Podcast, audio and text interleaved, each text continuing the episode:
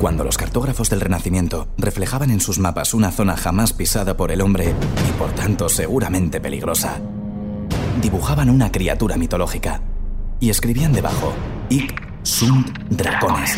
Aquí hay dragones. Bienvenidos a Podium Podcast, bienvenidos a Aquí hay dragones.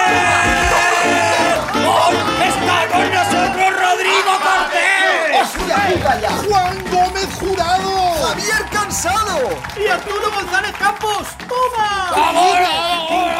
Sobre todo el último. ¿Alguien ha dicho un taco en, en la efusión de, de la presentación? ¿Alguien ha No, soltado? Oh, No, no, No. no, no se sabe. eh, eh, Negativo. me ha sonado, me ha parecido, ¿eh? Claro, yo estaba con el grito, yo estaba con el. No. Pero a mí me ha parecido que alguien se ha pasado de fusión. Como es directo, no se puede comprobar. Oye, una cosa, antes de empezar, ¿vosotros sois de los que deletreáis con coherencia? Sí, ¿Sabéis lo que digo? yo sí. Sí, mira, C-O-H-E. No, no, no, con coherencia. Por ejemplo, si dices, por ejemplo, dices Tatum, ¿no? Dices Tatum, dices T de Toledo, Sí. A de Alicante, Sí. T de Toledo, U, U, U de Uranio. No. Ya, ya la, ya, ya la has fastidiado porque ya no es coherente. Ah, Si vas vale. con Yo pronom- tengo una ley cuando deletreo y es no repetir nunca. Si se repiten dos letras, Ve, me- no repetir ciudad. Vale. Es decir, yo diría la T de Toledo y la siguiente T diría de Teruel. O de Tarragona. Diría de Teruel. O sea que, pero sí que mantenéis esa coherencia de que si vais de nombres geográficos, lo mantenéis. Toponimia, pues toponimia. Los que hemos estado años en el ejército profesional, Vale. en guerras, Sí. decimos tango, decimos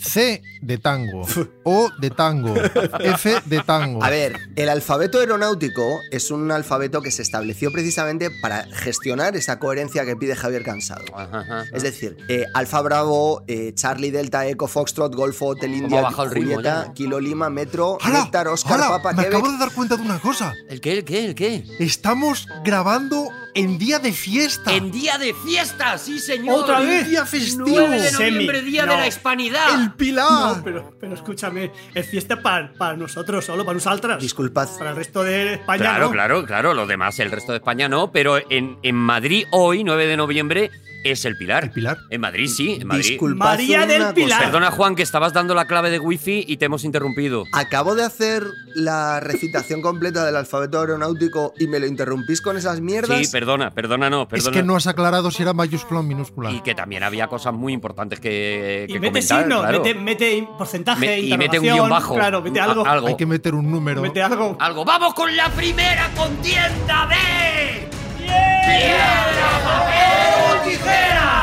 Y atención, Sin trampas. nuestros contendientes. Sin eh, trampas. atención, Rodrigo Cortés saca unas tijeras. Mira. eh, Javier Cansado ha sacado un- una Un piedra. puño, puro Tal puño. cual, un puño, un puño O sea, una es Thanos piedra. ahora mismo. Y se enfrenta también al puño de Juan Gómez Jurado, del eminente le- eh, vendedor de bestsellers. y ahora tenemos puño contra puño. Con lo cual, He perdido. Rodrigo Cortés, has fracasado. Rodrigo Cortés, mm, no eres nada en este momento. He fracasado, pero aprenderé del fracaso. Ah, bueno, vale, vale, lo veremos en las próximas contiendas. Pero ahora tenemos que echar una nueva contienda entre Javier Cansado, Juan Gómez Jurado, piedra, papel o tijera. Y atención, Rodrigo eh, no hace ¡Toma! nada. ¡Toma! ¡Te machaco! Javier Cansado ha sacado Un una piedra simple- y Juan Gómez Jurado no ha sabido, él no ha aprendido de Rodrigo Cortés y ha sacado una tijera, con lo cual queda completamente derrotado. Igual sí que he aprendido de mí, porque ha sacado lo mismo que yo y ha perdido igual que yo. un aprendiendo a error, perder. pues, chicos, es qué un bonita, error. qué bonita Es historia. un error. De piedra de girar algo mejor. Bueno, tú has No puedes ir repetido algo peor a piedra, la tijera. Javi. Javi, Bueno. tú tienes un porcentaje, saques lo que Pues, saques. No, eh, uy, uy, qué, qué equivocados estáis los jóvenes, por favor. No me digas esto, por favor. No me digas que tienes un porcentaje. ¿Os creéis que todo es fácil? Por favor, ¿Os creéis que tengo un grifo con dinero? por favor. Javier Cansado, mucha atención y como siempre, la única persona de este programa que tiene su propia sintonía porque le ha dado la gana a él. Así que vamos con la sintonía de Javier Cansado.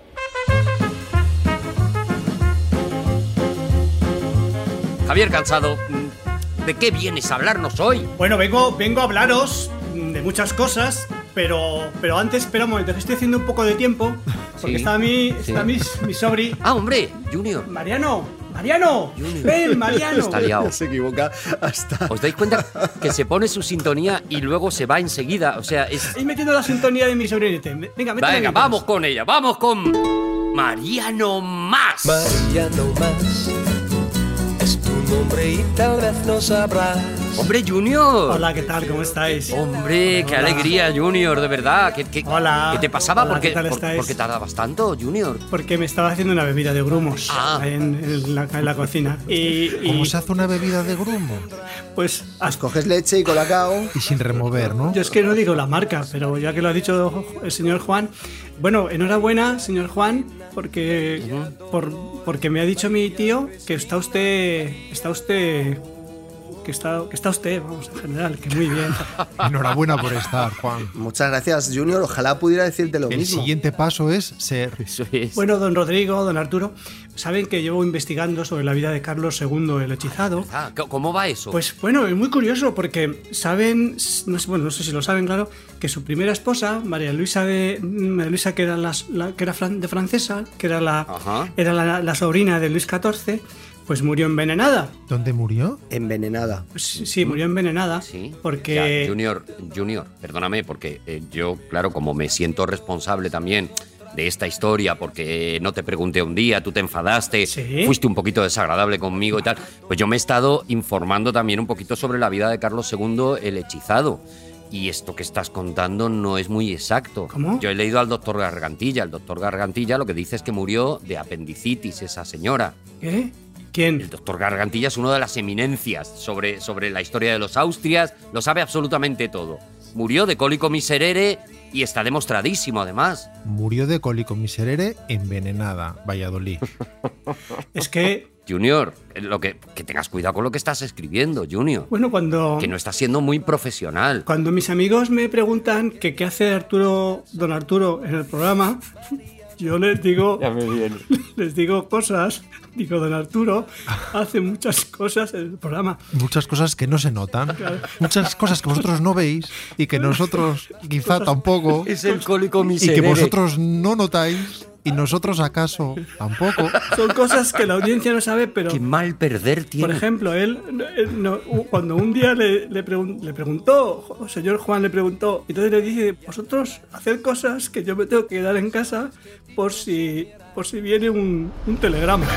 Un telegrama, un telegrama de amor, un telegrama, un telegrama de amor. Qué rencoroso eres, Junior, de verdad. O sea, eh, eh, he, intentado corregirte en una cosita que yo me había informado y es que me cae un palo cada vez. Ya, pero Eh, Yo él- no sé si don Arturo recibirá telegramas, pero una media de dos Amazons por programa sí que le llegan. Sí, afor- afortunadamente. Esto Claro. es un no parar. Yo es que- Telegramas de amor llegan menos. Yo no sé muy bien lo que es un telegrama porque, claro, a ser de, de esta generación, Claro, ustedes, él, claro, es, él es- él es joven, él es, Pues mira, yo te lo explico. él es Z. Hace muchísimo tiempo, en un sitio había un señor con un palito por el que se mandaban señales eléctricas y luego un cable muy largo, muy largo, y al otro lado había otro señor con unos cascos, como los que llevas tú puestos ahora, y con puntos y rayas se decían cosas. ¿Qué vienes a contarnos, Junior? Bueno, pues quería contar una anécdota de, de mi padre. Saben ustedes que mi padre era, era crítico de música, iba a Ah, muchos con- anécdotas de su padre, sí, No Pues sí. paraba de criticar. Iba a muchísimos conciertos y le pasaban muchísimas cosas.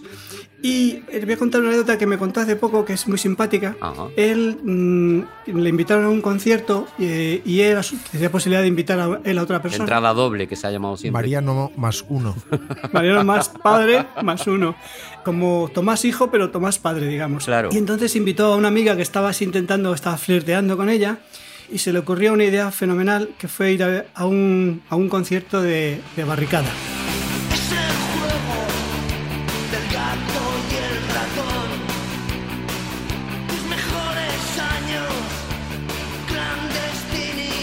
¡Bravo, Tuto!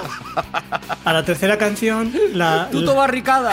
a la tercera canción le dijo la, la chica, le dijo a mi, a mi padre, "Eh, Mariano, voy, me voy al baño. Ajá. Dice, vale, aquí te espero. Dice, bueno, lo que pasa es que voy al baño de, de mi casa.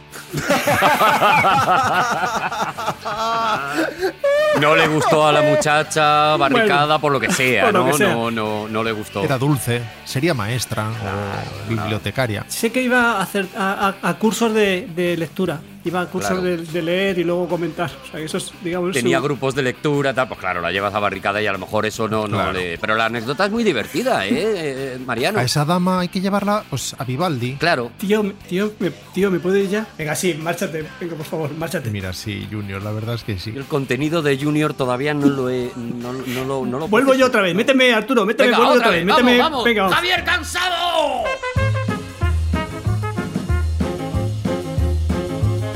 ¿Cómo se gusta, eh? ¿Cómo se gusta? Bueno, hoy tengo, tengo una sorpresa, queridos amigos. Tengo una sorpresa porque las- el programa anterior hablé de los, de los barcos, del- de, la, de la carrera de Indias que se decía. Y sí. muy bien, por cierto. Uh, fue una, una seccionaza. Y se quedó en alto, Sí. pero no la acabé. No. Entonces, claro, hay que acabar la sección. Y es una sección que tiene que ver un poco con América. Y para hablar de segundas partes que tenga que ver con América, no lo hago yo. ¡Ay, ay, Ah. ay! ¡Que lo veo venir nomás! Ha venido. ¡Bang, bang! Híjole, híjole, ¿qué tal estáis? ¡Hombre, Bam ¿Qué tal, Bam! qué tal andan? Ojalá- Híjole, híjole, Mira, ¿qué tal sa- andan? sa- ¿sabes lo que te hemos echado de menos, Bam Bam? De verdad. Pero es que estuve, estuve malito, estuve fuera, Ah, estuviste malito y fuera. El mal de Moctezuma. tuve problemas, tuve muchos problemas. Bueno, estuve, estuve en mi Gijona natal Ah. y lo pasé muy bien. Y estuve allí, estuve enclaustrado unos días, pero bueno, ya estoy aquí. Bambán es mexicano de Gijona, eh, una persona bueno que, que nos trae siempre información americana o, o- o no. Sí, bueno, siempre que es americana, pues lo es. Bueno, vamos a hablar de barcos. Bueno, ándale, ándale, bueno, Muy bien, ándale. muy bien, muy bien. Parece que, que ya, vas, ya vas cogiendo otra vez el personaje, ya lo tienes, ya tienes a Bambán. Lo que pasa es que no recuerdo cansado de que habló el otro día, pero bueno, yo creo que si relleno la sección con muchas sintonías, pues va a quedar, la cosa va a fluir. Pero Bambán, hombre, si es que cansado el otro ¡Ay, ya día lo hizo tengo! muy- ¡Ya lo tengo! Habló de goletas, de naos. Voy a hablar de marineros. Déjame decirte que quiero contarte todo lo que siento por ti. Sangre de mi tierra llevo por bandera, somos marineros. Por la madrugada, con la luna clara, las estrellas bailan para mí. Déjame que sueñe que quiero enrearme y en el ventiero. Qué bonita la música mexicana. Oh, Es música de mi tierra. ¡Trae unos tacos! ¡Haz unos tacos muy buenos! ¡Y mándaselos a mis amigos! ¡Híjole! ah, mira, tiene delivery. Llegarán fríos, pero bueno. Trabajando el takeaway. Hazlo con corazón. Haz haz un taco de coachicotle para cada uno. Sí, pago yo. Cochiclo que se lo ha inventado ya. Vamos a los barcos, solo los mandos tenían una estancia a modo de cabarote, ¿vale? O sea, la gente iba encubierta. Sí. Hacían como que eran otra cosa. Llevaban un bigote pegado. Bueno, vamos a ver, es que, que- no quiero dejarlo claro, yo no soy mexicano. Ajá. O sea, yo soy hijo de mexicanos. ¡Ándale! Pero yo soy, yo hablo con mi voz, lo que pasa es que de vez en cuando tengo mis ramalazos. Es normal porque es la fuerza de la sangre. Claro, pero le dan arrebatos como, como un pequeño Tourette mexicano, ¿no? O sea, Eso le dan es. arrebatos de ándale. ¡Ándale con los tacos! Vale, vale, vale, vale. Bueno, cada marinero, cada marinero tenía un arcón y entonces cada- ahí, ahí estaban todos los, todos los enseres que llevaban, pues ese arcón le servía de mesa, le servía de silla, le servía de- para guardar sus cosas, su cofre, etc. La gente que se embarcaba, creo que lo dije el otro día, eran, tenían que ser españoles, pero había una, una triquiñuela muy bonita. Y es que, por ejemplo, si, si vi- mm, subía un italiano o un francés, decían, es que era- son catalanes y hablan en catalán. Como no- claro, el idioma no estaba muy claro, o por ejemplo, venía un holandés o un alemán y decían, no, no, son eh, vascos. O por ejemplo, venía uno que era eh, portugués y decía, no, no, es gallego. Y con esa, con esa triquiñuela entraban en el barco. Ah, vale. Las razones por las que se embarcaban eran muchas. Unas por la paga, por supuesto. Otros luego llegaban a- eh, por viajar a América y luego desertaban allí. A veces que vendían, vendían a los hijos para pajes, o sea, a la familia. Yo eso es una cosa que hoy día no la veo mal. O sea, vender a los hijos, pues... A ver. Si es para pajes. se- Para, hacer- para hacer de pajes está... Había gente que quería huir de la familia. Y aparte de la gente en- de la marinería, iban animales. Iba- Iban muchos a- animales, me refiero a animales de animales. Pues animales para comerlos, animales o animales. Había chinches, había piojos, eh, cucarachas. Qué maravilla. Y sobre todo ratas. Pero fijaros qué listos. Los barcos ingleses llevaban gatos para cazar a las ratas. Nosotros no teníamos gatos. ¿Qué teníamos? Porque respetábamos a los animales. Ah, vale. Bueno, pero yo lo considero un empate porque ellos tenían gatos, pero nosotros teníamos ratas y ellos no, por Eso culpa es, de los gatos. Eso es. ¿Qué preferíais tener, ratas o gato? Vosotros preferís- Ratas, ratas. Ganamos a ratas, claramente. Y os estaréis preguntando, ¿y cómo era la alimentación? Maní.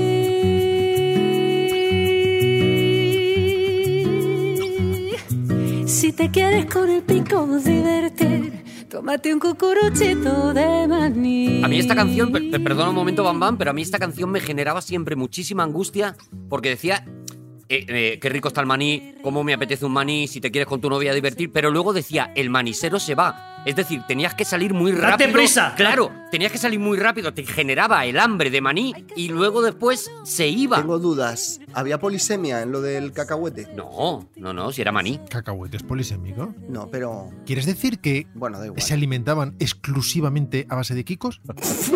De quicos polisémicos. No, no, no. Eran. eh, no, vamos a ver, eso, eso es una metáfora. Yo no comía. Si el maní todavía no, no existía. Si eso- el maní es una cosa de allí. Ah, es una metáfora, vale. Ellos comían cosas, de, cosas españolas, por legumbres, arroz, ándale, algunos alimentos frescos, animales vivos, y ahora los animales lo llevaban, aparte de las ratas y eso que ya hemos dicho, que eran un, era un- Y las chinches. y las chinches y tal, llevaban unos animales encinchados.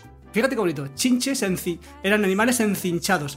Y los llevaban para que no se pudieran, no se movieran, y estaban en cubierta con unos co- encinchados y luego se los comían. Ajá. La alimentación básica era la galleta, la galleta de harina, que era tan dura que tenían que meterla, reblandecerla en, en- En la leche. ¿eh? Había que mojarla en la leche. En la bebida grumosa de aquella época. y no se caía. La galleta era tan dura que no se caía en la, en la taza. ¿Sabéis eso? Que es mu- ¿Sabéis la, la galleta? No se rompía. Ah, por mucho que la mojaras. La podías dejar en la leche metida que no se, no se rompía. Lo que hemos perdido de verdad con los Y años. luego también bebían vino.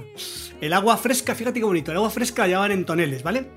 Y a los pocos días eh, la estaba, se ponía asquerosa, claro. Entonces le echaban cosas para quitar ese mal sabor. Claro. Le echaban vinagre, Mm, qué maravilla. echaban todo lo que tuvieran a mano. Le echaban, por ejemplo, tomates, pepinos. Y hay autores, fijaos qué bonito, hay autores, entre ellos yo, que sostiene que el gazpacho se inventó en la carrera de Indias. Ah. Echaban el- la, la vinagre, la tomate, la pepino, echaban todo eso, el aceite, bueno, aceite no, pero echaban todo eso y entonces ahí, eso es un gazpacho, es un proto gazpacho. Pero eso es después de que ya se pone muy, muy mal al agua, ¿no? Porque se pone un poco mal al agua y dices, venga, échale tomate. No, sigue mal. Sigue peor. Bueno, pues échale si acaso Claro. un poquito de. Y cuando ya no hay quien se la beba, echas el comino, que es la No, gente ahí que ya ya mal, no, ahí no- ya no mal. tiene ni idea de Ahí ya gazpachos. No tiene ni idea de gazpachos. Cuando ya le echas el comino y ya te da igual porque ya vas a ver a comino todo lo que le ¿Y echas. cuál es el momento en que está tan mal el agua que dices, ¿sabes qué vamos a hacer?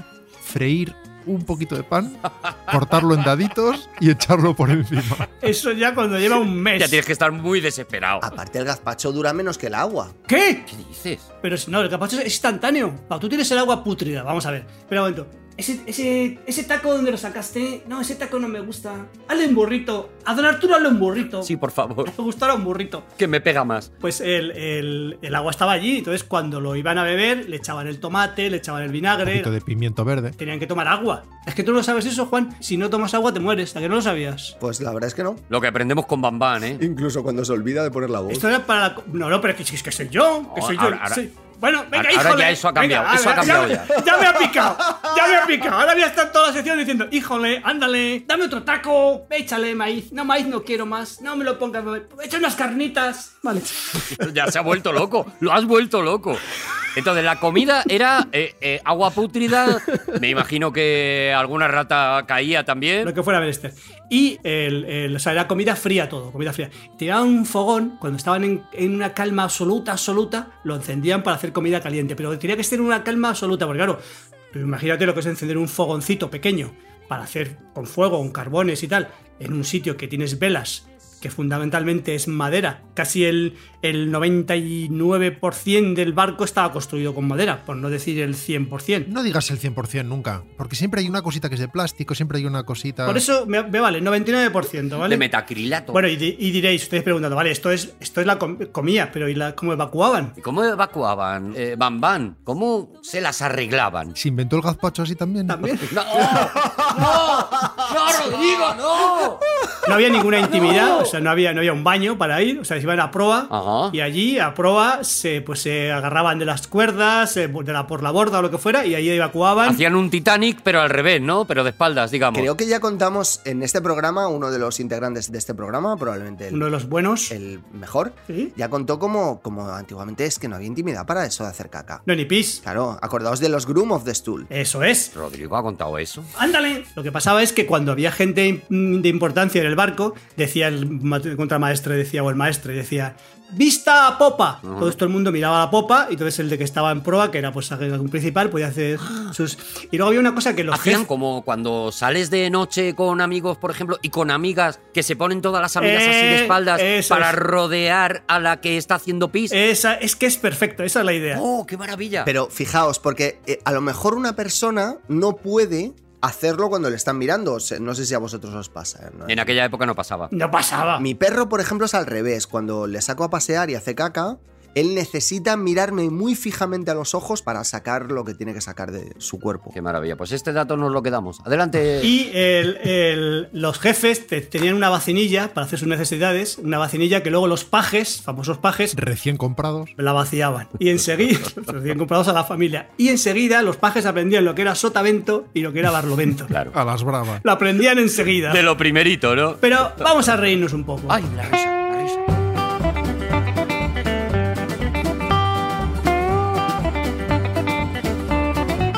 Vamos a hablar de unos términos, ándale, unos términos marineros, que son frases que son muy bonitas, muy divertidas, por ejemplo. Que son graciosas, ¿no? Es de una comicidad a su pesar. No lo pensaban, pero es una comicidad extrema. Por ejemplo, Jacaranda. Estaba ahí, sí, es embrionario un poco. Por ejemplo, la frase no dar palo al agua.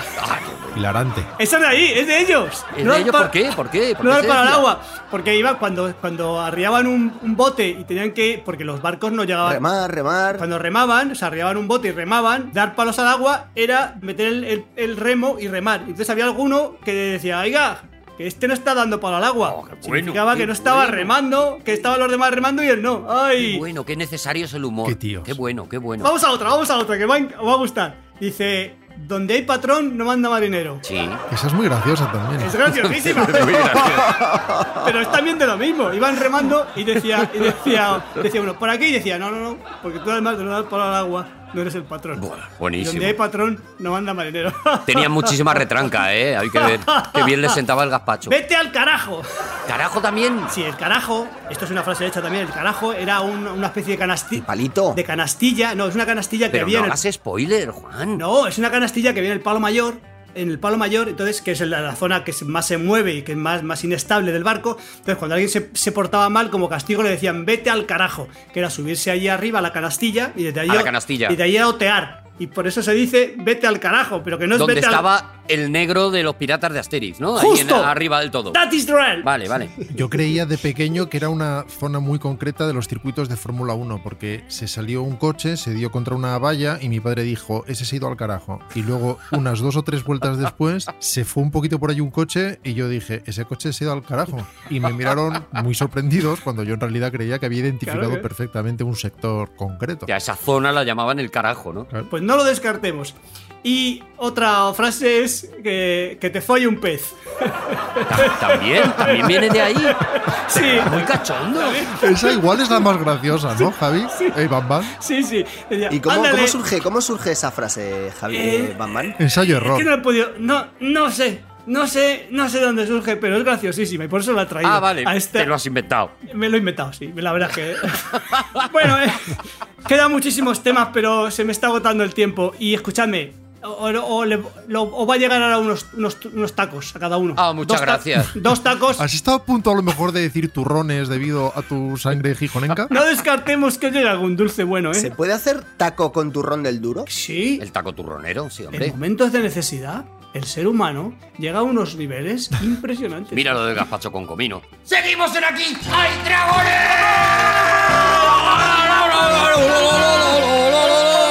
Yo sigo pensando que alguien ha dicho una palabrota al principio, ¿eh? Al principio del programa. ¡Que no! Ha, col- ha colgado, ha colocado una Ha palabrota. dicho el puerto, a mí de, me lo ha el parecido. puerto de Eso Roma, ha dicho. No ha dicho, no otra, pa- no ha ha dicho ninguna pasado. palabrota. No ha pasado. Vale, vale, vale. Ya, No ha pasado. ya recuperaré yo las, las grabaciones. Bueno, Javier Casado, que ha estado magnífico, y vamos con una nueva contienda de. ¡Piedra, papel o tijera! En este caso, el director Rodrigo Cortés, Ay. que saca una piedra, y Juan Gómez Jurado, que empata a piedras. Estamos en el, en el momento piedras. Pero un momento, mi piedra está más cerca de la cámara. Es verdad. ¿No podría considerarse que es una piedra más grande que aplasta una piedra A mí me parece mucho más potente ridícula? la piedra de Rodrigo Cortés que la piedra de Es eh, Juan que Gómez la, Jurado. la piedra de Juan es yeso. Venga, tiramos, tiramos otra vez, tiramos otra Que vez. no, que no, que no, que no, que no, que no, que no, que no, que no pasa nada, que no pasa nada. Que luego se me acusa de bullying en este programa y ya ¿Te tengo rindes, bastante Juan? fama de eso. Sí, sí, Menos sí, mal que vaya vas Rodrigo, ¿eh? bajando vaya. las orejitas. Te vienes abajo, Juan. Menos mal que vas bajando las orejitas. y- Agachas la cabeza, Juan. Que te venía bien un poquito de humildad. A Juan mándale dos tacos, a Juan dos tacos, que se lo mereció. Ahí está, por humilde, por humilde. Que le sobre, que lo tenga que tirar a basura. Tacos de humildad. Rodrigo Cortés, ¿de qué vienes a hablarnos hoy? ¿Recordáis que el otro día hablamos de los orígenes de William Castle y que prometimos que el siguiente día seguiríamos con él, aunque solo fuera para no seguir hablando de 2001? Se prometió, se prometió fuertemente. Vas a hacer un ejercicio de coherencia, Rodrigo Cortés. Ojalá se cumpla, ojalá se cumpla. Pues hoy, mira tú por dónde, es el siguiente día.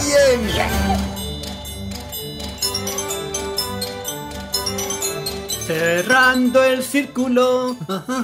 Coherencia en el alfabeto aeronáutico es Charlie. Las H's intercaladas, ¿a qué vienen?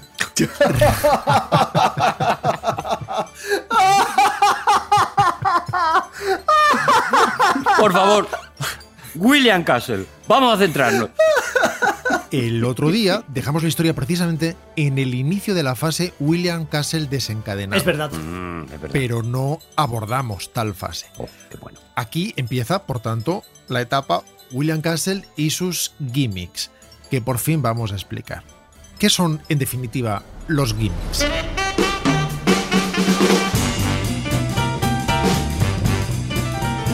Los gimmicks son esas estrategias, o a veces aparatos, o a veces mecanismos, siempre coartadas, que dotan en teoría de valor añadido a una película y que permiten venderla como algo singular Ujú. lo vamos a entender mucho mejor sobre la marcha.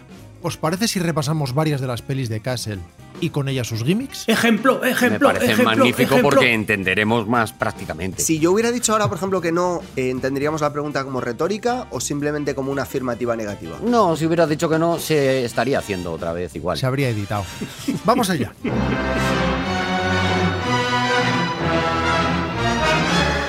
...1958... ...macabre... ...William Castle financia la película... ...hipotecando la casa... ...por cierto, ya para alquilarle el teatro a Wells... ...recordáis que hablamos de aquello... Sí, sí. tuvo que desprenderse en su momento de su herencia paterna. Así que es, una- es un hábito que va tomando poco a poco. Y pergeña, este es el gimmick, la idea de extender un seguro de vida a cada uno de los espectadores. Venga ya. Un seguro de vida de la casa Lloyds de Londres, ojo, en caso de que alguno de ellos muera por el terror insoportable ocasionado por la película. Pero no me lo puedo creer. Esa es buenísima idea. Pero perdóname, está fomentando el asesinato. no, no, no, no, no, no. Como que no, yo me llevo a un señor que me quiero cargar, le hacen el seguro de vida, me lo cargo en el cine y me cobro el seguro de vida. Lo mato y cobro el seguro de vida. Es una idea maravillosa, pero ¿por qué lo vas a cobrar tú? Claro. Claro. Aparte que si tú Lo cobras... firma a mi favor. ¡Ah! ¡Ja! ¡Ay, ya claro! No, no puede ser. Ya claro, qué fácil. Si tú matas a una persona no puedes cobrar el seguro de vida, lo cobrará la viuda, Sí. a no ser que lo mate la viuda. Pues mato a mi marido. Atención que esto es puro William Castle, no basta con el dato. Hace falta la escenografía, que era en lo que él era maestro, para avalar la seriedad de sus advertencias, dispone enfermeras en el vestíbulo del cine y aparca varios coches mortuorios en la entrada. Madre de Dios. La película, por descontado, es un éxito.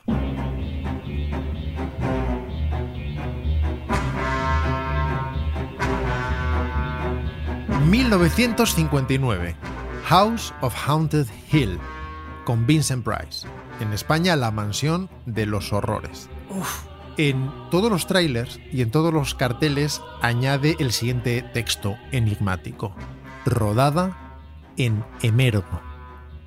Da la impresión de que rodada en emergo hace referencia a alguna técnica particular, Claro. quizá una lente específica, una forma de mover la cámara, un sistema de proyección. Claro, algo así. Era el pueblo. No, el emergo simplemente Ya verás, ya verás por dónde sale.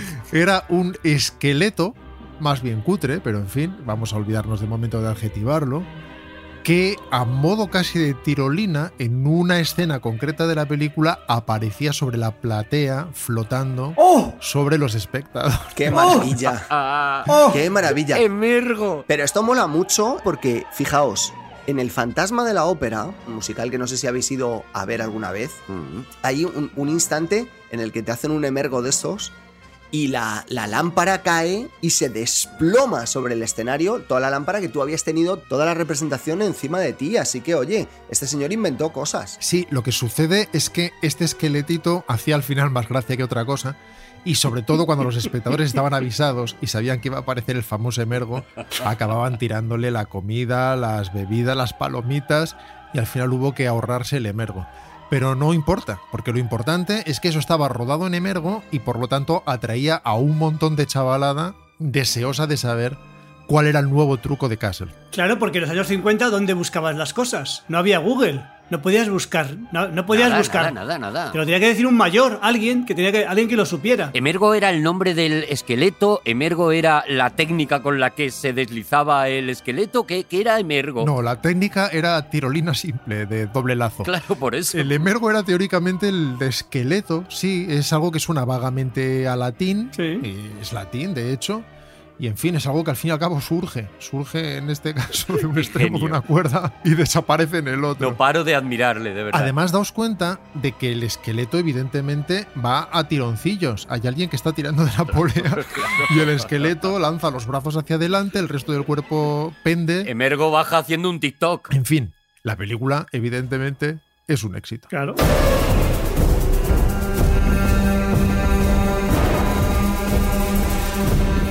Aún 1959. Como veis, no tenía ningún problema en hacer dos pelis al año. Claro, hombre. De nuevo con Vincent Price. En España, escalofrío. En esta ocasión, el gimmick es el llamado percepto. Se va complicando el mismo. Los perceptos eran los que ten- eran los jefes de las casas en Harry He Potter. dicho, si ha funcionado, ¿por qué no repetir? Y el texto engañoso en esta ocasión dice rodada en percepto, evidentemente. En percepto castellano. Rodado casi inmejorablemente. ¿no? ¿De qué va The Tingler? The Tingler define una criatura terrorífica que teóricamente habita en la médula espinal del ser humano, que se alimenta con el miedo y crece con el miedo y que solo puede matarse o reducirse gritando. Esta es la premisa forzadísima ¡Qué genio! de William Castle. Porque tiene todas las cosas, tiene miedo, gritos, lo tiene todo metido en la trama. Genio. De hecho, él explica, apareciendo en la propia cinta para explicarlo, a modo de Hitchcock, insisto, a lo barato, Mm. explica que precisamente por eso tenemos el atavismo de gritar, para conseguir que este Tingler muera o desaparezca Gritamos por el Tingler, ¿no? o no nos habite por completo. En este caso tenemos dos gimmicks. Por un lado, asientos vibratorios. Bravo. En momentos determinados en que aparece este monstruito, este Tingler, insisto, adherido a la médula espinal, algunos asientos selectos, no tenía dinero para ponerlo en todos, empiezan a vibrar por un sistema que es el que usan en los aviones precisamente para deshacerse del hielo acumulado cuando están estacionados con mucho frío. Ah. Este sistema hacía vibrar las alas para que cayeran... Esos son unos solenoides gigantes que cuando pasa electricidad a través de ellos eh, producen ese efecto vibratorio. Como curiosidad, he de decir que esto se incluye ahora mismo en los mandos de casi todas las videoconsolas. Es decir, lo que hace que vibre la PlayStation era lo mismo que inventa eh, o, o que re- recicla William Castle aquí que nos cuenta Rodrigo. Qué maravilla, el inventor del dildo. Claro, esto solamente lo puede poner en unas cuantas butacas. Y además en un cine. Tened en cuenta que esto tiene mucho de espectáculo feriante, ya que él iba con las copias de ciudad en ciudad. No eran los estrenos masivos a los que estamos acostumbrados ahora, que son simultáneos en todo el mundo. Entonces no sucedía así. Claro, y iba a tal ciudad, a Oregón, montaba todo ese chocho, proyectaba la película unos días y se iba, ¿no? Digo yo. Así es, y ese era el primer gimmick. El segundo es un momento dado en que Vincent Price directamente mira a cámara en un momento de gran tensión y conmina a la audiencia a gritar para poder espantar al Tingler. Qué maravilla. Así que toda la platea, todo el cine al completo empezaba a gritar al unísono siguiendo las instrucciones de Vincent Price. Chicos, esto es, hor- es horrible, pero dadme, esto no, esto es inaudito. O sea, es, más- es peor, los gimmicks, es peor que hacer una película, es más difícil. Mucho más difícil. Pero más barato, Javi, más barato, esa es la clave. Sí, pero bueno, y tú- y tú- solo, solo tiene uno que pensar, pero dices, llega un momento que dices, ¿ahora qué hago? ¿Dónde está el nivel? ¿Qué hago después de que Vincent Price mira al público, de que ponga una- un sillón vibratorio? Ya está, me tengo que retirar, no hay más ya, he alcanzado el cenit. William Castle no, ¿eh? William No. Castle tenía todavía, tenía todavía mandanga. Seguimos.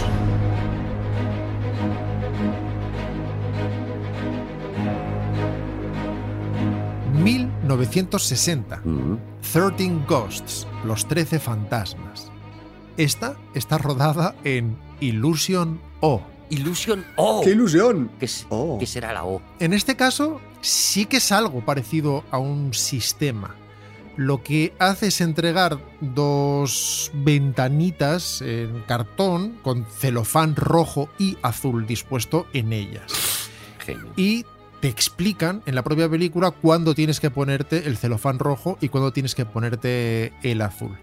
Y solo poniéndote el adecuado puedes ver a los fantasmas apareciendo en una de las escenas de la película. Genio. El dispositivo en realidad era una especie de visor, pero no eran exactamente gafas, sino que dispuestas horizontalmente estaban las dos ventanitas, una sobre otra Vale. y tú elegías si subirte un poquito el visor y verlo en azul o bajártelo y verlo en rojo. Como dos franjas, ¿no? Dos franjas. Te cubrían los dos ojos, vale. Eso es. En realidad todo era azul y tú te ponías las gafas eh, rojas. Rojas, vale. Y con eso la sensación es simplemente que estabas viendo con alto contraste, tú te acostumbrabas a tu color y veías la película sin más. Y el fantasma aparecía en rojo, pero como tú tenías el celofán rojo, no podías ver al fantasma. Claro. Solo que la película te Ah. advertía, Ahora, ahora. este es el momento de cambiar de celofán. Y en el momento en que cambiabas de celofán Ponía tu azul y lo que te ponías delante era el celofán azul, te salía. ya podías ver el fantasma rojo. Maravilla. Y emergía ante tus ojos William Castle. con la técnica más cutre y barata de la historia del cine. Oh, Joder. Te tenías que comer una película entera en azul para un ratito ver a un fantasma. Pero ¿quién prescinde de esa gloria? No sé si habéis estado en Disneyland París o en Disney World. Yo he estado en los dos. He de decir que Disneyland París, eh, mal que me pese, es bastante mejor que Disney World de Orlando. Más moderno, nos ha fastidiado más Y moderno. no solo eso, sino que además tienen una- unas maquinitas que son estupendas que te permiten entrar en las atracciones. Pero una buena parte de las atracciones de hoy en día en los parques son eh, trucos de feria como estos que eh, se inventa William Castle. Bueno, en realidad el principio de las tres dimensiones es similar en cierto sentido. Precisamente lo que haces con el rojo y el azul es hacerte invisible a una de las dos imágenes que se están proyectando a la vez. Se proyectan a la vez dos imágenes con perspectivas ligeramente distintas, rodadas con dos cámaras en paralelo que están tomando la misma imagen, pero a una distancia ligeramente distinta.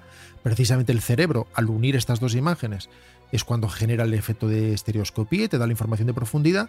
Y lo que hace el ojo izquierdo, dado que tiene un celofán rojo, es solo ver una de las imágenes, Claro. la azul Mm. y el otro ojo solamente ve una de las perspectivas y no la otra aunque se están proyectando a la vez. Y la suma de ambas genera el efecto de estereoscopía. Maravilloso. Y eso se puede hacer hoy, hoy día, se podría hacer perfectamente. En casa, se podría hacer perfectamente en casa.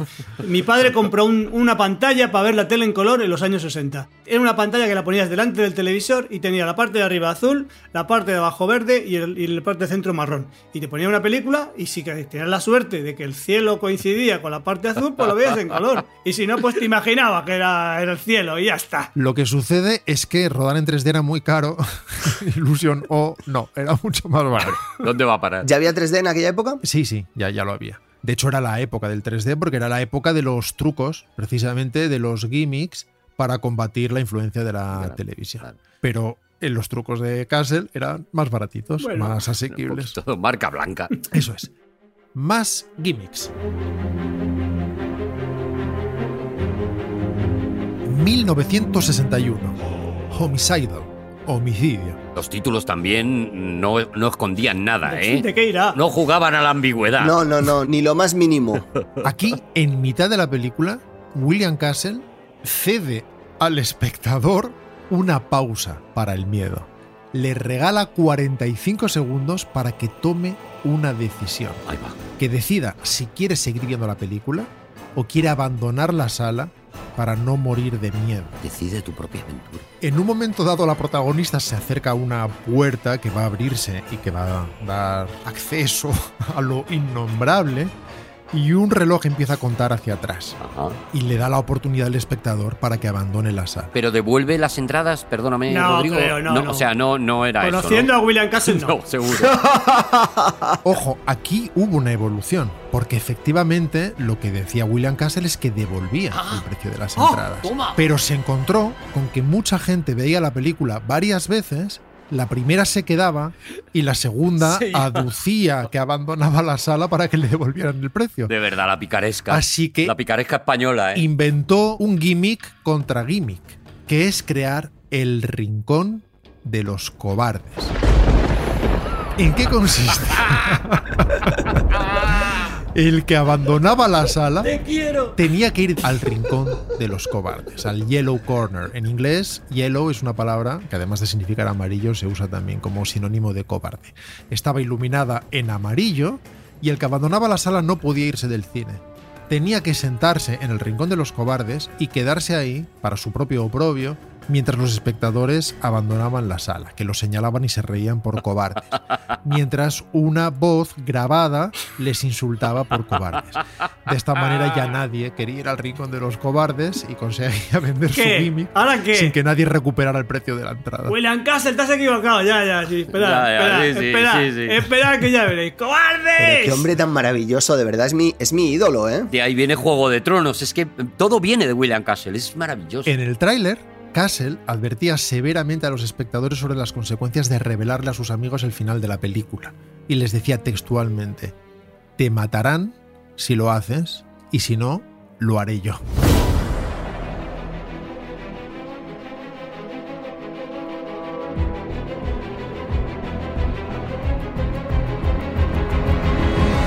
En Mr. Sardonicus, o en España, el varón Mr. Sardonicus, Ah, mira. también de 1961. Digo yo que aquí debería haber sido el varón señor sardónico, por lo no, el varón No. Mr. Sardónico. Mr. Sardónico. También de 1961, dos pelis al año una vez más. Le dimos nobleza. El público, en el último tramo de la peli, podía votar por el destino del villano. Es decir, era una especie de elige tu propia aventura. Sí, sí, sí. qué eso maravilla, sí, qué claro. maravilla. El propio Castle aparecía en pantalla y le pedía al público que decidiera si Mr. Sardonicus debía ser curado de su villanía Ajá. o si debía morir. Cada espectador tenía una tarjeta que mostraba la figura luminiscente de un pulgar extendido y cada espectador tenía que decidir si colocaba el pulgar hacia arriba o hacia abajo para determinar de forma rigurosamente democrática Qué grande. cuál era el último rollo que tenía que cargar el proyeccionista. Qué genio. Ah, En los drive-beams, por cierto, se votaba con los faros del coche. Fijaos que en 1982, no sé si lo recordaréis, en Saturday Night Live, Eddie Murphy hacía eh, también un voto entre la audiencia en en el que decidían si cocían una langosta o no cocían una langosta.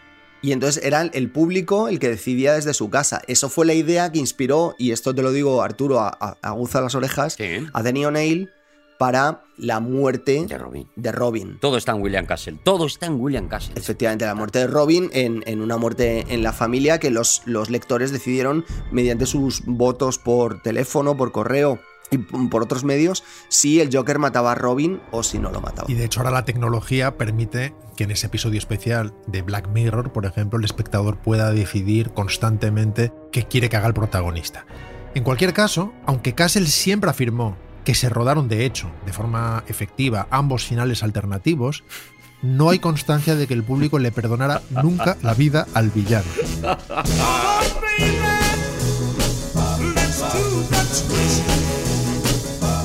Si se podía ahorrar un final, ¿por qué no lo iba a hacer William Castle? Tengo tres, tengo tres. Pasa que todo- siempre me piden el mismo. ¿Qué voy a hacer? Yo por mí, yo, por, yo pondría todo, pero. Ay, Dios mío.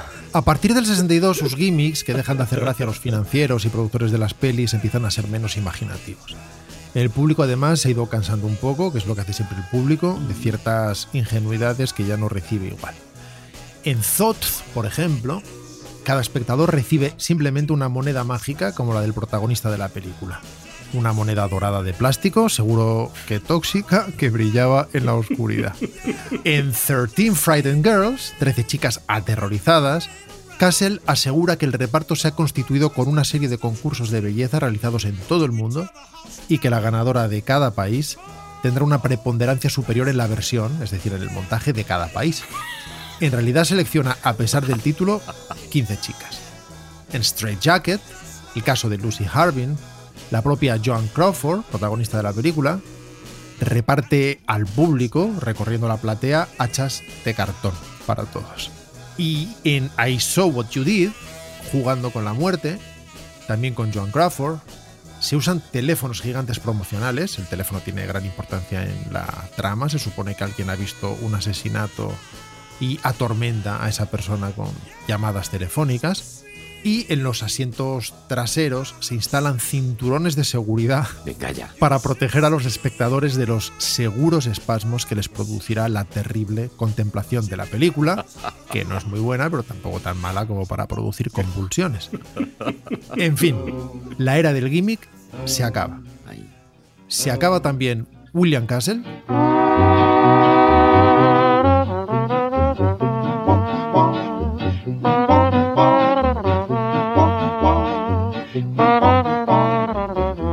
Pues sí, pero no. O dicho de otro modo, no, pero sí. Ahí.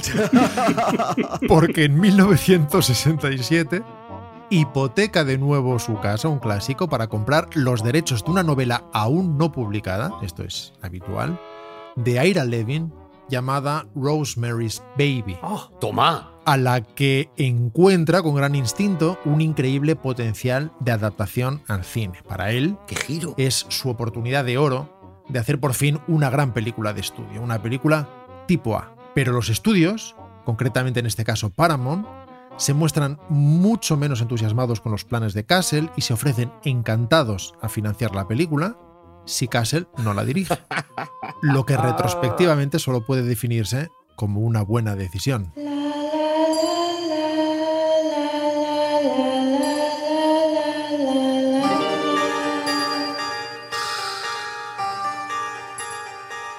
Bob Evans, el legendario productor de Paramount, de quien podríamos hablar, por cierto, algún día, piensa desde el principio en un joven polaco llamado Roman Polanski, que es quien a la postre acabará dirigiendo esta gran película llamada en España La Semilla del Diablo, Mm. que produce William Castle, que se pasa la peli de guerra en guerra con el director. Las relaciones entre ambos no fueron demasiado buenas. ¡Métele esqueletos! ¡Métele esqueletos!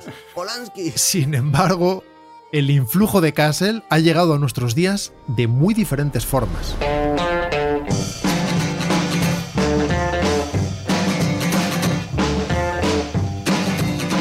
John Waters, por ejemplo, que lo veneró de niño, reconoce su profunda influencia por su muy particular sentido del espectáculo y deseo de impactar.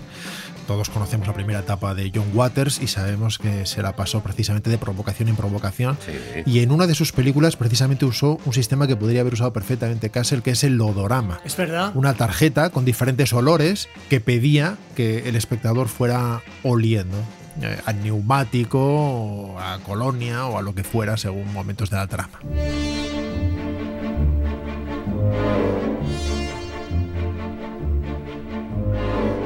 Joe Dante no solo lo veneró de niño, sino que en 1993 dirige Matiné, una película que os recomiendo, una película muy disfrutable y llena de encanto, Fabulosa. en la que John Goodman encarna a una especie de socias ficticio de Castle. Me acuerdo muchísimo de esa película, la alquilé cuando, cuando era un adolescente y me, me divertía mucho la, la cantidad de cosas que hacía con el público. Le tiraba arañas encima y se lo pasaba muy bien. Fabulosa. Y Goodman está Y magnífico. sí, aparece con su mujer, que es también su víctima, vestida de enfermera o vestida del personaje que tocara, más aburrida seguramente que cuando se casó. Goodman hace muy bien de bueno, de divertido y de malo muy malo. Y de malo, Barton Fink. Hace también. muy bueno, Oh, muy bueno y muy malo, muy malo. Es verdad, los borda, te los borda. Los extremos te los borda. Quizás sea muy buen actor, quizá. Y Robert Zemeckis, otro niño fascinado por la liturgia escénica de William Castle y sus infinitos trucos, incluso funda una productora llamada en honor a William Dark Castle, Mm. Castillo Oscuro, que es una especie de pre-Blumhouse con la que quiere recuperar el espíritu de aquellas películas e incluso produce directamente los remakes mm, de House of Haunted Hill y 13 Fantasmas. Ujú.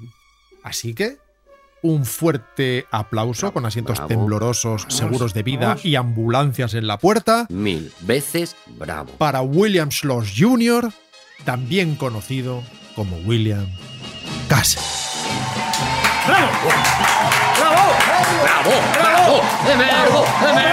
¡Emergo! ¡Emergo! ¡Emergo! ¡Seguimos en aquí! ¡Hay dragones! Sigo pensando que alguien ha estado diciendo palabrotas. Sigo pensando, sigo pensándolo.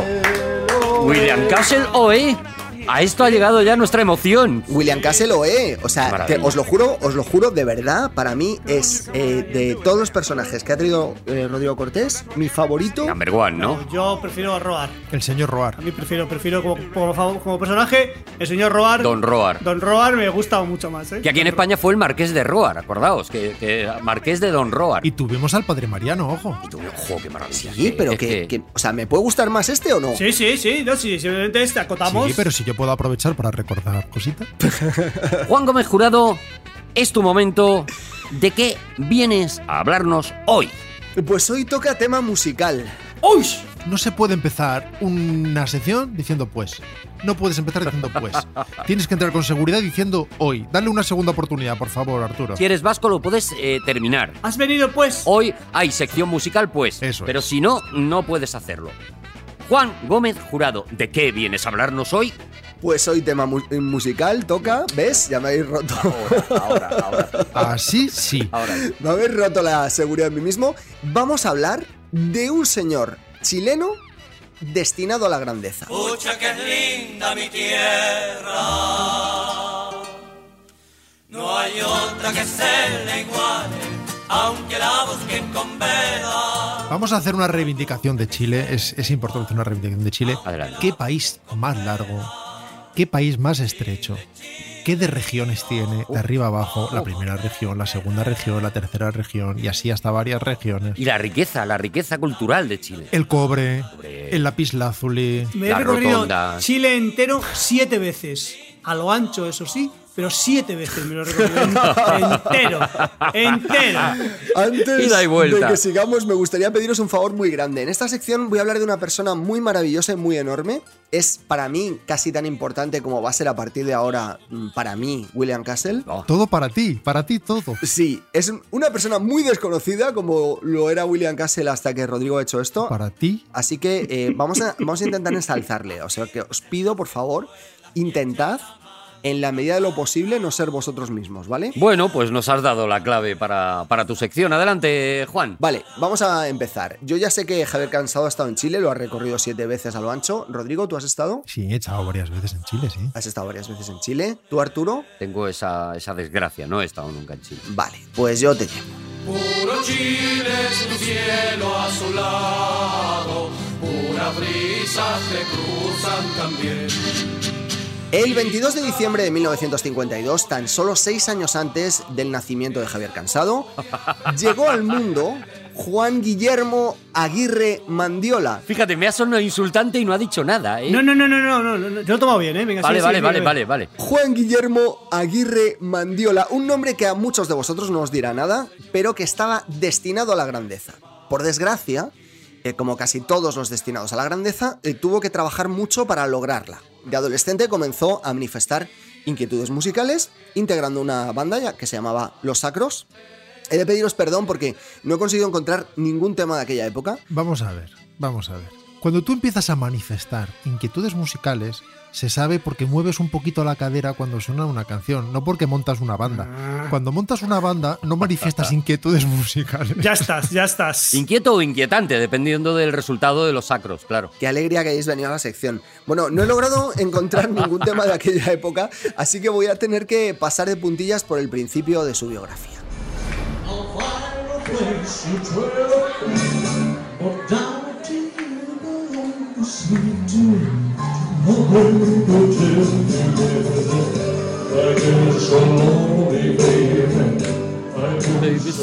El Elvis de Puyehue.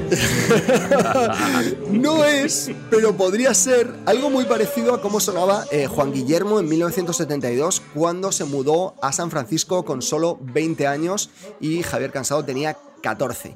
A San Francisco, eh, California. San Francisco, No, el California. santo, el santo, él se fue al santo, al, al de los animales. No, pero es que tenemos que acostumbrarnos ya que hay que en Estados Unidos cuando decimos de una ciudad hay que decir de- del estado al que pertenece, ¿vale? Vale, pues New York, New Y York aquí, aquí también decimos Torrevieja Alicante. Pues eso es, claro, hay que acostumbrarse a eso. y San Francisco, California, con solo 20 años. En su mente y en su corazón habitaba el deseo de convertirse en un grande de la canción. Por desgracia, la fortuna es esquiva, como sabéis, y el pobre chileno tuvo que ganarse la vida de las formas más duras. Aquí para que os ubiquéis estamos como en Llewellyn Davis. No sé si habéis visto esa peli, pero es maravillosa. ¿Sabes? Deberíamos hacer un Todopoderosos dedicado a los Cohen A los Cohen, mira, pues entraría bien. para aclarar este asunto de una vez por todas. En el programa hermano hemos hablado mucho rato de esto, pero eh, os estaba dando pie para un chiste, si es que al final no me, no me tenéis a cuenta. Bueno, eh, él cantaba en el tranvía, cantaba en las esquinas, incluso hizo de camarero. Pero vamos a ver, Juan, todos llevamos dentro un camarero. Y algunos fuera. Sí. Y algunos lo manifiestan, pero todos llevamos dentro un camarero. Y el que no es camarero es el pincha y el que no, el portero. Y ya no hay más. Es que no hay más. Rodrigo lo llevaba por fuera en la veintena y está regresando. Bueno, con esfuerzo y algo de suerte, Yo soy el pincha. em, en nuestro buen Juan Guillermo logró que le contrataran en el Royal Princess. ¿Os suena el Royal Princess? Sí, Mm, en a barco. mí re- sí, sí.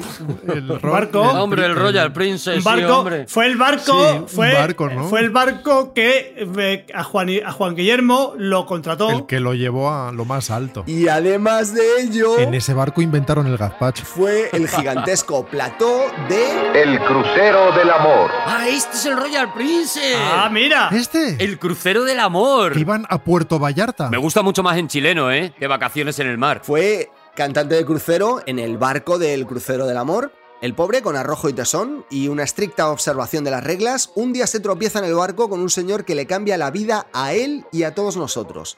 A ti también, Rodrigo, y a ti, Javi, y sobre todo a ti, Arturo. Llévale también a Juan un sancocho. Llévale un sancocho que le va a gustar mucho a Juan. Un gran sancocho. Eh. El señor se llamaba Haim San, era un egipcio que tenía una productora musical que se llamaba Sound Connection Studios y que le Ajá. fichó inmediatamente en cuanto le vio. Y os estaréis preguntando, ¿conseguiría alcanzar con este contrato su sueño de ser cantante melódico? ¿Será? Conseguiría a será través de sus este el sueños paso y, y su definitivo conexión egipcia inesperada al camino llegar a la gloria? cima del barco, que es lo que corresponde a donde se pone el carajo. Seguro. Pues sí, ¡Oh, bien! Qué alivio. pero no como os lo imagináis. Porque su primer megahit, reproducido en millones de aparatos de Hispanoamérica, Y hacia atrás, coreado por millones de niños, Publicidad, fue publicidad, ya verás. Pues ¿Cuál, cuál, cuál? cuál? fue este. ¿De dónde vienes, pequeña Lulu? Eres toda mi felicidad. ¡Oh, temazo! Ríen ancianos y niños también por la forma que tienes de ser. ¡Pequeña Lulú! le han hecho una serie, la típica serie de animación dedicado a una joven prostituta.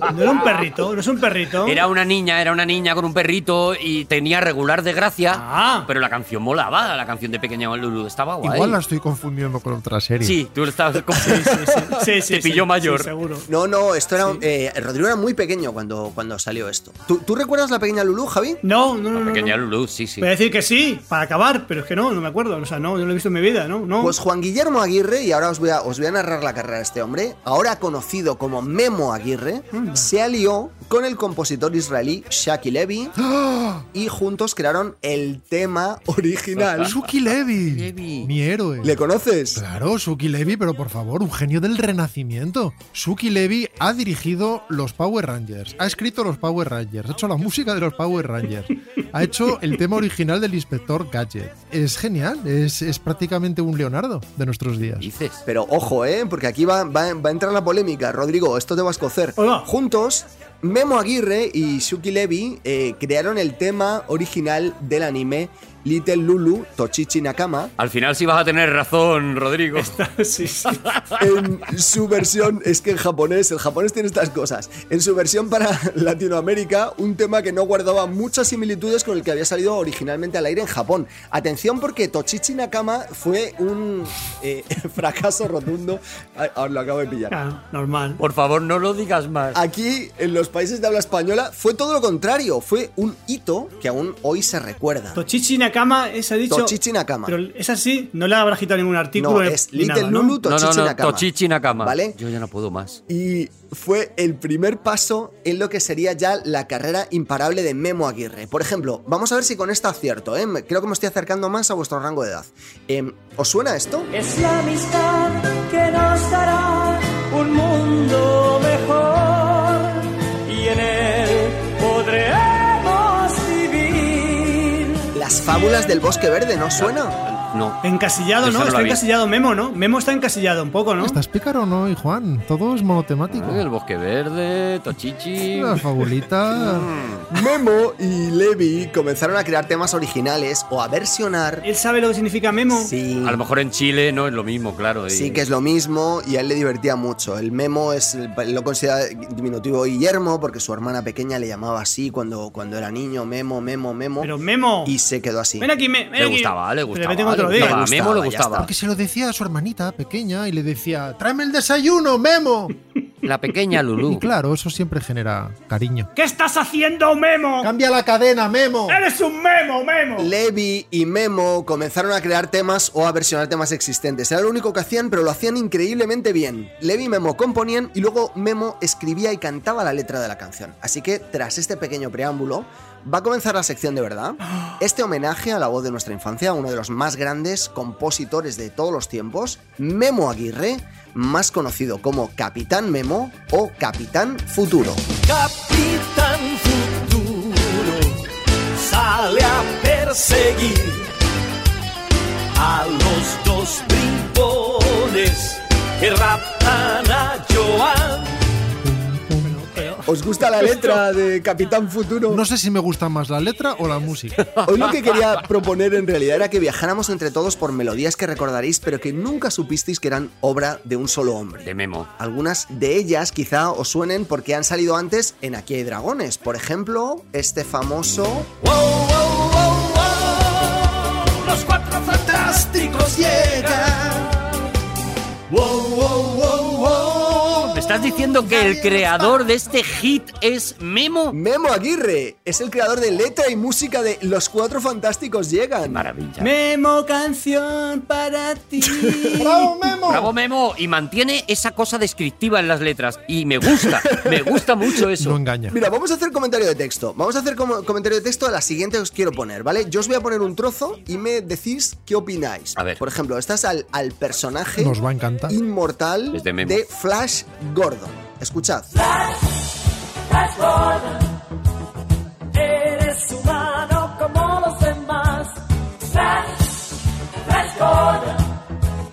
No te pierdes el mal. Ya me dirás tú en qué medida esto es siquiera un ápice inferior a la versión de Queen. ¿Eh? A ver, ¿dónde está tu dios ahora, Queen? Flash Gordon, eres humano como los demás. Claro, porque él describe Claro. qué necesitas saber de Flash Gordon. Combate el mal y eres humano. Sí, pero no es una loa, digamos que eres humano como los demás. Quiero decir que a lo mejor eso. Juegas al fútbol americano. No, pero depende, depende. Hay muchos superhéroes que lo que quieren reivindicarse es como seres humanos. Claro. Como los demás. Yo tengo esta capacidad enorme para desfacerlos en tuertos. Que es lo que Dentro hacen de los- mí hay una persona que se emociona, claro. Pero yo soy un humano cualquiera. Para mí es una, una oda a la humildad. Yo creo que sí. Sí, pero es- em, suena más a algo que le cantarías tú a un emperador romano cuando está haciendo el paseillo, ¿no? Recuerda que solo eres un hombre, recuerda que solo eres un hombre. Pues eso, eso es. Sí a Memo. Bien, bien, bien. Eh, O sea, Memo es maravilloso. O sea, eso, eso sin duda. En principio, esta era una, una composición, las, las que hemos escuchado, las dos últimas, tres últimas, eran las composiciones clásicas del Capitán Memo.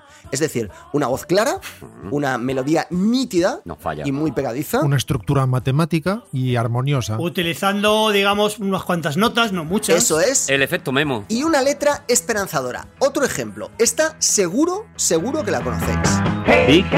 el vikingo. ¡Oh! ¡También es de Memo! La vida es tirada. Claro, es que es así. Claro, ¿qué hace un vikingo? Yo te canto esta. Te canto la de los créditos del final y hasta te hago la música de durante el episodio. Perdona, pero te estás tirando el rollo de una manera. Rodrigo, no puedes tirarte el rollo de esa manera y no demostrar aquí que te sabes la música de Durante Vicky. No el principio, no el final, el Durante Vicky. Atención. Era así. Ton torón. Ton torón. Ton torón, ton torón, ton ton. Ton, totón, ton, totón, ton, ton, ton, totón, ton, ton, ton, totón, ton, ton. Bravo. Sí, bravo, sí, sí, sí, bravo. sí, sí, Me- sí. Me descoyunto en una reverencia. Qué maravilla, de verdad. Ah. Dios mío. Qué maravilla. ¿Cuánto ha perdido Memo Aguirre? Bueno, en esta línea de alegría y de emoción. Pero te das cuenta que lo define muy bien. O sea, eh, Flash Gordon es un humano. Vicky el vikingo, eres un vikingo más. O sea, lo- lo- los pone con la masa. ¿Sabéis por qué he cantado la canción del medio de Vicky el Vikingo? ¿Por qué, eh, Rodrigo? Porque soy humano como los demás. Ahí, despejando dudas. Muy bien, Rodrigo. Estamos definiendo un poquito el estilo Memo Aguirre, ¿no? Es la línea de alegría y emoción, exaltación del héroe, ¿vale? Descriptivo un poco. Creo que convenimos en. Sí, más que es- exaltación no. Bueno, muy descriptivo, Sí, descriptivo. es más descriptivo que exaltador. Pone los pies en el suelo. Menos mal que no describió en Tochichi Nakama. Hay que destacar que a veces se le iba la mano y se le saltaba un poco el temita de la documentación. Por ejemplo, en este tema. Prestad mucha atención, ¿eh?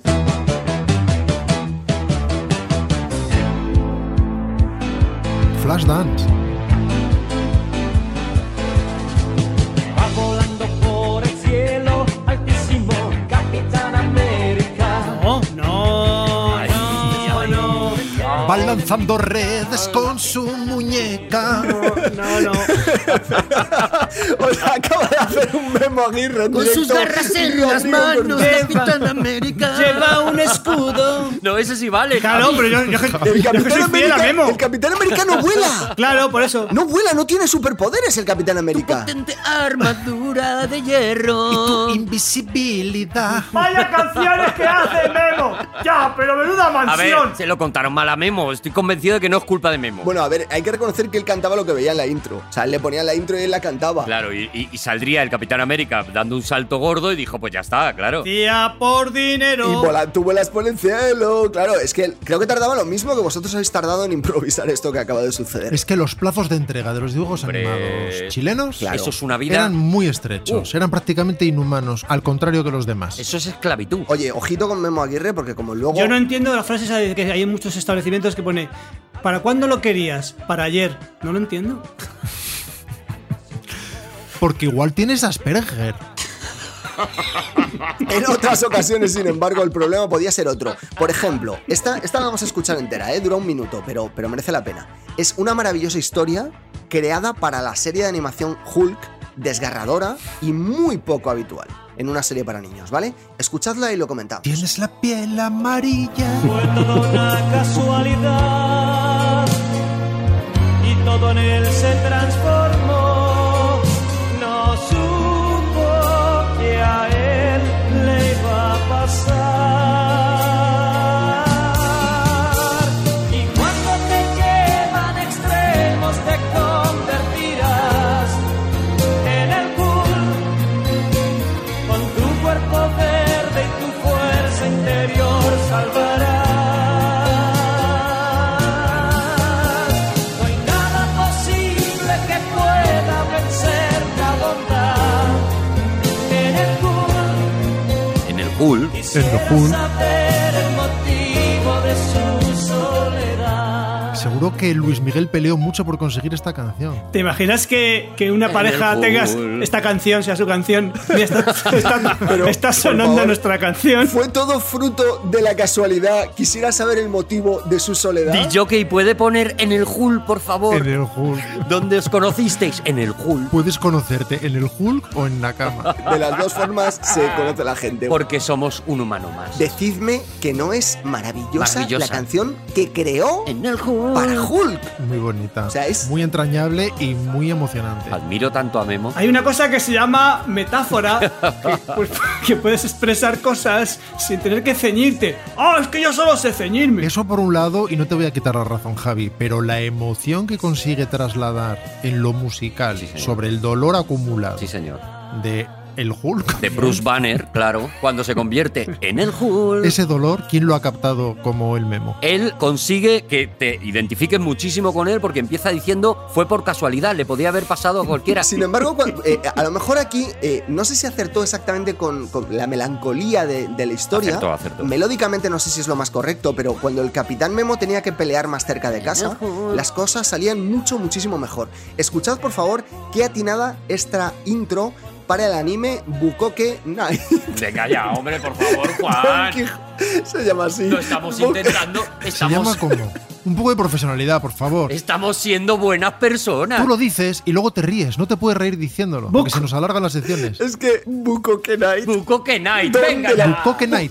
Bucoque Night. Bukoke Night. Venga ya. Don de la Mancha. Don Quijote, héroe de ayer. Don Quijote, un hombre Pero esto es Rafa Lacarra. Lacarrá. Y vale para los toros. Sancho Panza, él te acompañará Es un humano más. en tu lucha contra la maldad. Todos luchan contra la Pum, maldad. pum, pum, pum. Don Quijote, Eso lo tiene. Tu mundo es irreal, Pa, pa, pa, pa, pa, pa, pa. algún día todo puede cambiar. Don Quijote, tu mundo es irreal. Algún día mm, todo puede cambiar y eh, lucha contra la maldad. Es maravilloso, ¿no? Decidme que no. Que Mentira no, mi- lo dicen, ¿eh? Mentiras ni Se una. deja mucho espacio para respirar, para poder cantar con calma. Eso es verdad. Y por eso hay mucha gente que dice, me leo el Quijote. No, me escucho la canción de Memo y me he ahorrado un tiempito. En cualquier caso, el estilo inconfundible de Memo Aguirre, que era mm, básicamente eh, encajar cualquier palabra que rimara, y consiguiendo a pesar de ello resultados sorprendentes, llega a su sublimación en las obras que avanzan ya su periodo de máxima creatividad. ¿Estamos ya en el periodo de madurez? Yo creo que sí, que esto empezaría aquí, ¿vale? El Festival de los Robots La etapa azul de Memo. es un programa contenedor de varios ¿El animes Festival de los Robots de Valparaíso? y es uno de los máximos ejemplos. Escuchemos los dos primeros versos. Robot, eres formidable. Robot, siempre luchas por amor. Qué marchoso el Memo. Es increíble. O sea, robot eres formidable, robot siempre luchas por amor. Qué genio. Decidme que no, que esto no toca sitios que a lo mejor no pensabais que existieran. Después de Formidable, yo creo que ya está. Ya, no hay Ya más, está, robot, eres formidable. Es que eres lo tienes, formidable. lo tienes, ya es desarrollar. Di lo que quieras, di lo que quieras. Está a lo mejor hablando de una clase muy avanzada de androides. Claro. No lo sé, porque era el Festival de los Robots, con lo cual ni siquiera le hablaba a uno en concreto, porque esto eran como cinco animes que se ponían eh, seguidos. Hazme una de robots genérica que valga para todos. Pues eres formidable. Eso es. Y siempre luchas por amor. Eso es. Muy bien. Os voy a poner un tema en el que no canta, pero escribe y compone. Aunque la historia ha borrado su nombre de los créditos, pero es suya. ¿Y por humildad le ha cedido la voz a otro? Eh, a otra. Como la sirenita. Esta la conocéis seguro, así que todos a cantar. En un país multicolor. ¡Hola! Bravo, bravo, Memo, bravo, Memo. Nació una ¡Hala! abeja bajo el sol y fue famosa en el lugar. La abeja maya. Y su bondad. Todos.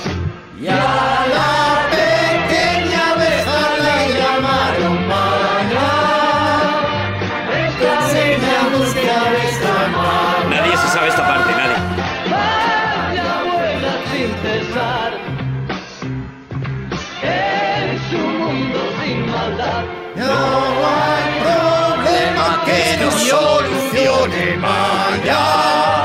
Memo, Memo debe tener más pasta que nosotros, seguro. Más pasta que Juan y yo, seguro. Memo debe estar forradito.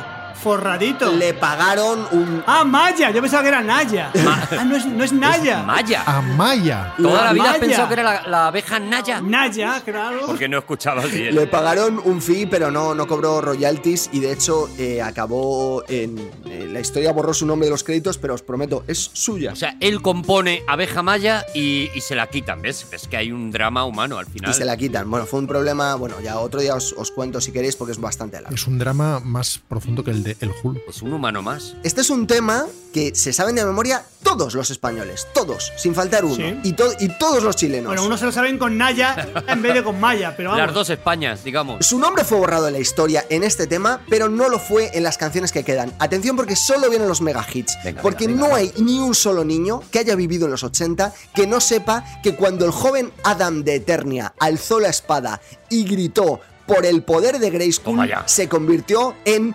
He-Man. Con acento en la A. El universo ya está protegido por el poder de Graskol.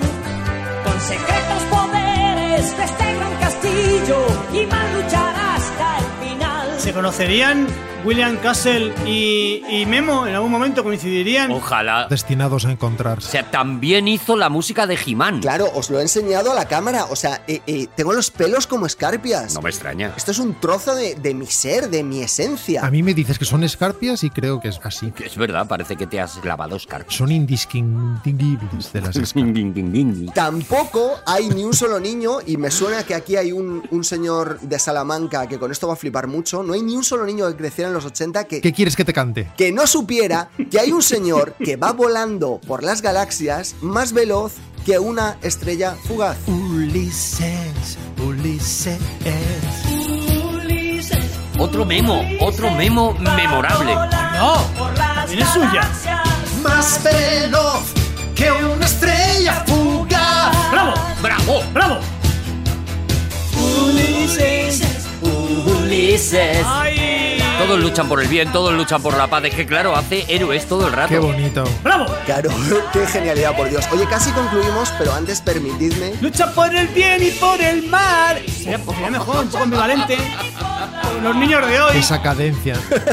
que no tienen muy claro dónde está una cosa y dónde está la otra. Yo hay estoy luchando que no solucione, Ulises. Es la misma, la misma. Antes, antes de concluir, permitidme que ponga la que quizás sea su obra cumbre, la que le garantiza la inmortalidad. He de deciros que llenó un estadio completo en Santiago de Chile. Ay, Más de ya viene, 50.000 ya personas se viene. reunieron Ya viene, ya viene. hace un par de años para escucharle. Este tema que es La Perfección, El Capitán Me Mismo, Niños de los 90, agarraros a la silla para no llorar. Los guardianes del universo al triunfar el mar. Aquí estaban mal todos los acentos. Estilo memo. A combatir los guardianes. del zodiaco. ¡Ah, ataque! Entonando cuenta su canción, la canción de los héroes. Héroes. ¿Es un genio o no es un genio este tío? Los guardianes de los héroes. Maneja el acento como le da la gana, que para eso es memo, claro que sí. ¿Cómo se dice si no? Héroes. ¿Cómo se dice? Héroes, héroes. Oye, Juan, pero. héroes, dice, ¿no? Juan, para- Guardianes. Naya. Para terminar ya este homenaje a Memo, perdóname, pero no me has dado lo mío. O sea, si yo conozco a Memo de algo, es por una canción que no me estás poniendo porque me quieres hacer daño. Yo creo que con esto terminamos, Juan. Bueno, Pómela. te la doy Pómela, por favor. eh, si la presentas tú. Vale. Venga. Vale. De Memo Aguirre, El héroe de la infancia de todos los niños. de todos y al que adoramos en Aquí hay Dragones, el tema de Spider-Man. Es una araña. ¿Qué hace? ¿Qué hace? ¿Qué Que te es? crees que va a ir muy lejos de ahí. ¿Qué es ser una héroe? Héroe, heroí- heroína? na- eh, Mira, mira, mira. eh, El hombre araña, Spider-Man, que teje la red. Spider-Man, no temes a nadie. Spider-Man, proteges el bien. Decidme que no sabíais que durante toda vuestra infancia, las varias generaciones, las canciones que coreabais eran de un solo hombre, de un genio chileno. Maravilloso, Por favor, Juan, de gracias, verdad. Memo Aguirre. Gracias, Gracias. Memo. Memo Gracias, Aguirre Memo. o la cólera de Dios. Gracias, Memo. Gracias a Memo. todos. ¡Nos vamos, señores! Gracias por habernos escuchado. Y ha estado con nosotros Javier Cansado. Rodrigo Cortés. Juan Gómez Jurado. ¡Y Arturo González Campos! Nos escuchamos en el próximo Aquí de Dragones. Os queremos mucho. ¡Hasta pronto! ¡Que teje la red!